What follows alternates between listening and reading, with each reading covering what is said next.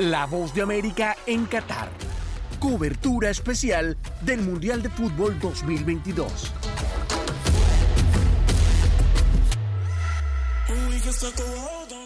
Desde Doha, Qatar, los saluda una vez más Nelson Viñoles. Continuamos en la recorrida por este país que va a organizar por primera vez un país del mundo árabe un mundial de fútbol. Y hablando de esto, es importante recordarles el pedido que están haciendo las autoridades, el pedido que hace la prensa también hacia los consumidores internacionales, del respeto a los usos y costumbres que tiene este país. Uno de ellos, por ejemplo, que les va a llamar la atención tal vez es cuando vayan a un baño público o al baño de un shopping mall o al baño de un hotel, va a haber una sala aparte en el baño de hombres al menos, una sala aparte que tiene como una pequeña pira y un lugar donde pueden lavarse. Allí van los musulmanes antes de sus oraciones. Entonces evitar pasar por ese lugar o sacar fotos o mirar hacia adentro si hay alguien, solamente para respetar la intimidad. Como también es muy probable que encuentren muchas salas de oración cercanas al baño o al lado del baño, que generalmente es una gran sala con alfombra en el piso. Ser respetuoso, no hacer ruido y entender que es la religión que ellos profesan para quienes no la, no la